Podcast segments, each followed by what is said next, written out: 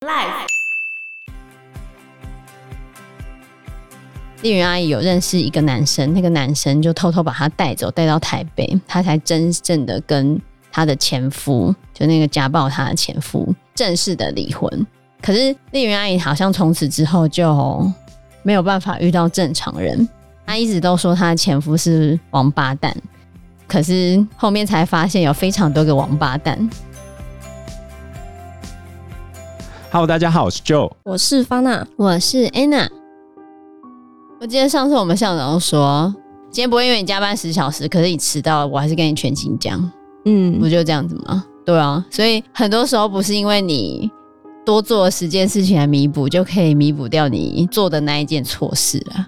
当然，我举的这个例子可能没有影响到别人，然后的确是影响到我自己个人的这个部分。可是，可是我有时候上班，我就觉得我加班加很多，你跟我计较那个。可是规定就规定啊，就是说早上迟到就不要迟到啊。那你没有迟到之后，你加班是十小时，不是更光明正大讲说我都这样子了，我哪天想要休息，我就是要休息呀、啊。你当然可以拿那个请假，你合理的东西都 OK 啊。你不能拿你多做的事情来掩盖掉你做了一件不合法的事情喽。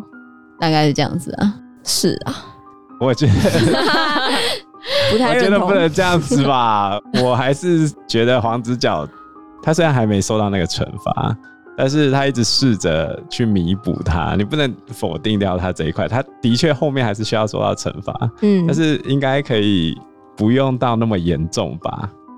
嗯，我会多少有这样的想法啊？有没有符合那个比例原则？今天。一个坏人做了坏事，跟一个好人做了坏事，你觉得这是一样的吗？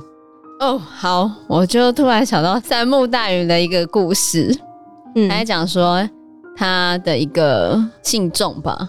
那个信众二十几岁的时候，他杀过人，可是在过去的十年里面，他意识到他自己的罪孽非常的深重，他每一天都在深切的后悔跟忏悔中度过。后来那一个信众，他也履行完他自己的法律责任，就是他坐牢了嘛。然后出狱之后呢，他认识了一个女孩子，然后结婚成家，他的孩子也出生了。可是他还是会问着自己说：“我真的有资格过这么幸福的生活吗？”因为他觉得他应该要有责任让他的家人幸福。可是他不敢跟他的家人讲说他之前做过什么错事，他感到害怕，嗯、他害怕他讲了之后就会破坏掉他未来的幸福。然后岁月过得很快，感觉上都比他在监狱里面过得快。他的儿子快要五岁了。那一天晚上，他们一家三口一起庆祝了简单而幸福的生日，就他儿子生日。然后在睡觉之前，他走到儿童房看看他儿子的睡脸，儿子睡得非常的香甜，他觉得非常的幸福。就在他想要亲一下他孩子的脸的时候，他的孩子突然用粗厚的嗓音说着：“我终于看到你了，我不会放过你的。”然后他看到他孩子的脸，他就发现他孩子在棉被里面，然后睁着眼睛看着他。脸上挂着微笑，然后下一刻，他儿子闭上眼睛，又安静的睡着了。他就在想，是他的错觉吗？他本来是这样想的，但并不是这样。然后每天还要去看他儿子睡觉的时候，他儿子都会用同样粗厚的声音跟他说：“我绝对不会放过你的。”可他又觉得他不想要破坏他们幸福的家庭嘛，他就一直没有办法跟他的妻子坦诚，嗯、就他之前杀过人，还有他孩子现在这样子。后来他就身心俱疲。甚至没有办法去上班了，他觉得非常痛苦，非常的严重。他妻子就觉得他为什么都不去上班，然后就觉得很不满。种种的问题让他们的情况非常的恶化，夫妻状况也不好，感情也不好。然后有一天晚上，他的孩子睡在被窝里的时候，他的手就不自觉地伸在他孩子的脖子上面，然后就想着要掐死他的孩子。然后他孩子就带着诡异的笑容，发出了奇怪的声音。然后他就惊觉到，他差点要犯下一项罪行。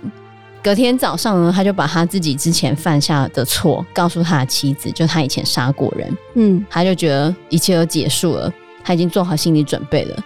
就他的妻子就跟他说：“从今以后，我们一家人一起赎罪吧。”后来他就带着全家人一起去寺庙，就他就去庙里面去供养那个他之前杀害的人。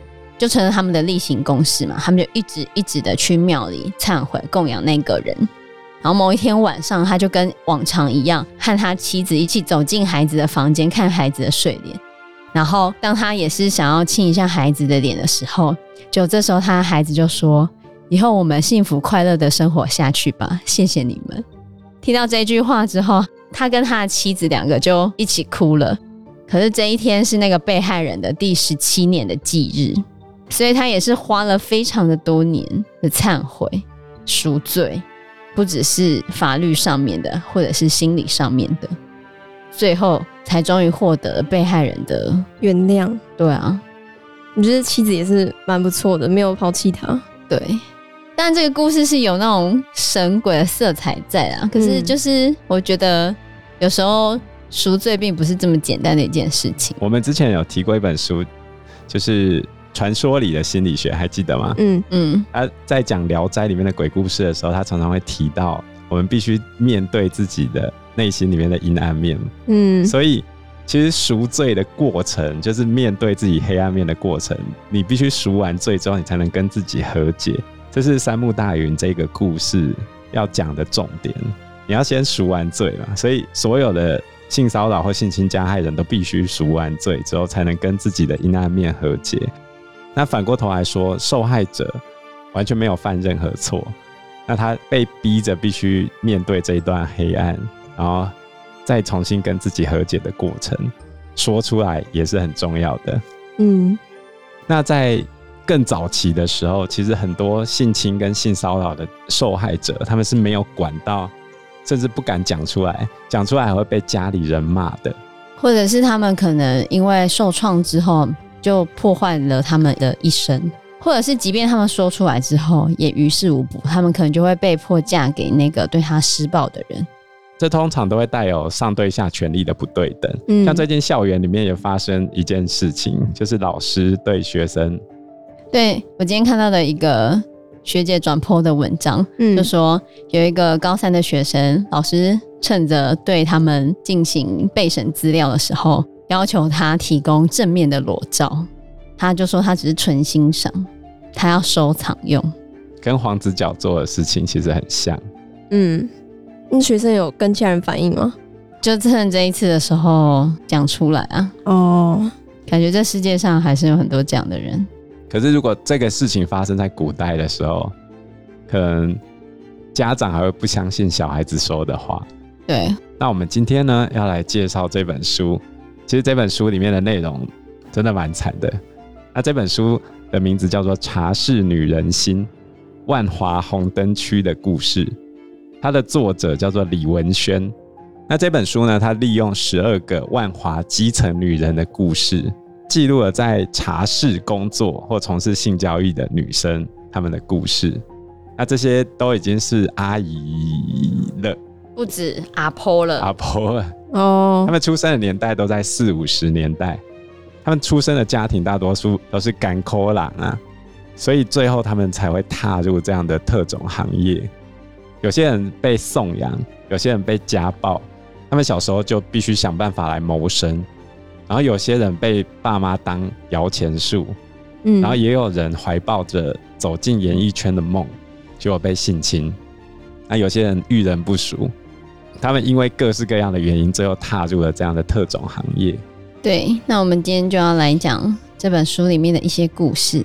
那我觉得这本书其实是让很多的茶室里面的姐妹们说出不能说的秘密，可是说出来之后，会不会让他们造成二度伤害呢？其实创伤心理学是这样说的：回想记忆本身并不是人得到医治的方法，你对于你的创伤经验来赋予意义，受创的人以新的眼光重新去看待这些重大事件的时候，才可以带来医治。所以这本书其实还有跟珍珠家园是一个教会的机构，嗯，然后他们还去帮这些茶室里面的姐妹们，其实就是那些阿姨婆婆们做生命绘本。然后，当他们说出来他们的重大事件，赋予新的意义的时候，他们才有种被治疗的感觉。所以，你必须要讲出来这个故事。其实，这跟 Fana 之后要从事的工作会有点像。嗯，就是你必须正视你自己面对的创伤。对，还有你可以用不同眼光看待你自己的生命，得到不同的解读跟诠释。这样子，你才可以脱离那个。你一直觉得自己命很苦，或者我觉得讲难听一点，就是换一个角度想，嗯，其实没有那么糟。但是对于受害者当事人来说，要走出这一段是非常非常不容易的事情。你必须重新的定义你自己的人生，就是我们之前一直讲的嘛，你要跟自己和解嘛。对啊，还有作者里面他有提到说，他其实并不是想要传达这些姐妹们的遭遇有多悲惨或者是可怜，因为他觉得可怜的这个想法其实好像是一个不平等的关系，嗯，像是会觉得我比你好。我没你那么可怜，我可以可怜你。这样，他其实不想要让读者有这种感受，嗯、他是希望可以从这个书让大家看到这些人的韧性。原来我们跟他们有一些共同的经验，原来他们也是别人的女儿、妈妈或者是阿嬷，他们也有他们自己的独特的个性或者是喜好。然后我们愿意从他们的故事里去思考我们的社会到底是哪里出了问题，为什么会迫使他们去。从事性工作，为什么他们会不容易转业？为什么他们会没有办法有更好的出路？这样子。可是我还是要回到性工作这件事情上，就是对于女生来说，我知道讲这些话不是很好啦，但是某种程度上，她扮演了一个社会安全网最底层，去接住这些人不至于流落街头的一个角色。嗯，就好像我们现在开计程车一样。这些女生之所以会踏入特种行业，另外一个层次上就是她们有小孩要养，她们必须要有钱，并不单纯像我们以前认为的说啊，她今天就是很有物欲啊，她很想要钱啊，想要赚这种轻松钱，并不单纯是这个样子。嗯，就是早期的那些性产业的女性，她们可能很多为了家庭或者为了孩子，背负了庞大的债务。然后早期他们可能没有什么学历，没有什么一技之长，无路可走之下，他们最后只能从事这种性服务来去偿还他们的债务，或者是维持他们的生活。那我们今天就来讲几个里面的故事。那我今天要先讲的一个就是拥有歌星梦的一个阿姨的人生故事。好，这个故事的片名叫做《人生主题曲》。这个阿姨呢，她叫做丽云。然后在台湾社会解严以前，其实明星登台唱歌是需要有歌星证的。嗯，然后这个丽云阿姨她非常厉害，她在十六岁的时候，她很快就考取了歌星证。那她的爸爸其实跟她相差蛮多岁的，她爸爸没有什么读过书，她爸爸有着非常厉害的维修手艺。小时候是在那个竹东石油公司哦，哦，竹东石油公司就是任职。嗯然后石油公司有配给他们日式的宿舍，其实他们小时候生活还 OK。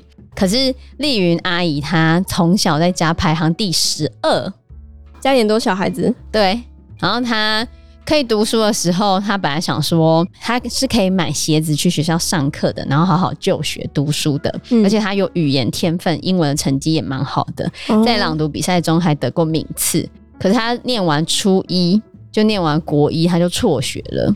因为他妈妈重男轻女，常常都会家暴他，就是只要哥哥做错事情，就每次都会打丽云阿姨，嗯、所以妈妈整天打他，他后面就不想，不对他后面就不想去上学，他觉得去上学都会被同学笑，这样很丢脸，每天都带着伤去上学，然后同学都会跟他说：“你歌声这么好，怎么不去唱歌啊？”所以他就是之前同学有这样说嘛，他就常常去空旷的地方练习唱歌。后来，丽云阿姨的三姐决定带丽云阿姨上台北去住他们亲戚家，然后拜师学艺。她有找到一些歌舞团啊，还有找到一些公司，可是那个公司是诈骗年轻少女明星梦的，然后就赶快跑了。哦、一直到她进入正声广播公司的歌唱训练班，她才正式踏上了追寻梦想的正途。中间一路其实都还蛮不错的。后来三姐还嫁给一个年纪很大的、已经离过婚的官府。好，为什么三姐会嫁给他？是因为他侄子是国大代表。然后三姐认为这样子的人对于丽云的发展是有帮助的。嗯，所以三姐后来就嫁给那一个人。然后那个人就在美国，他就为了支持丽云阿姨的歌星梦。可是丽云阿姨呢，在三姐远嫁美国，她的发展来到新竹之后，一切就破灭了。原本在经纪人安排之下，他有去各个歌厅、饭店来表演啊，然后也即将要进入中式演唱。可是他到了新竹的一个歌厅之后，他本来在那边驻唱，然后他在驻唱完休息的时候，有人看到那个丽云阿姨，就一直大喊着：“阿鲁阿鲁，丽云在这里。”阿鲁是那个歌厅的股东，为什么他们要跟阿鲁讲说丽云在这边？因为那个股东一看到丽云，就赶快去追她，然后丽云阿姨就吓得拔腿就跑嘛，然后跑到歌厅的售票室里面，把自己锁在里面。嗯，就那个阿鲁就把门踹开，然后把丽云阿姨强拖出来，就在更衣室强暴了当时十六岁的丽云，所以他的明星梦就在这个时候破灭了。才十六岁就被强暴了，然后被强暴之后，他还被那个股东软禁在新竹车站附近的旅社。然后本来当时十六岁的丽云阿姨打算上吊自杀的时候，经纪人就赶快赶到了。嗯，但是因为那个阿鲁是地方势力嘛，嗯，所以他们也不敢报警，就离开了。回到家的丽云阿姨，她就像失了魂一样，什么事都不想做。结果没想到三个月之后，她就怀孕了。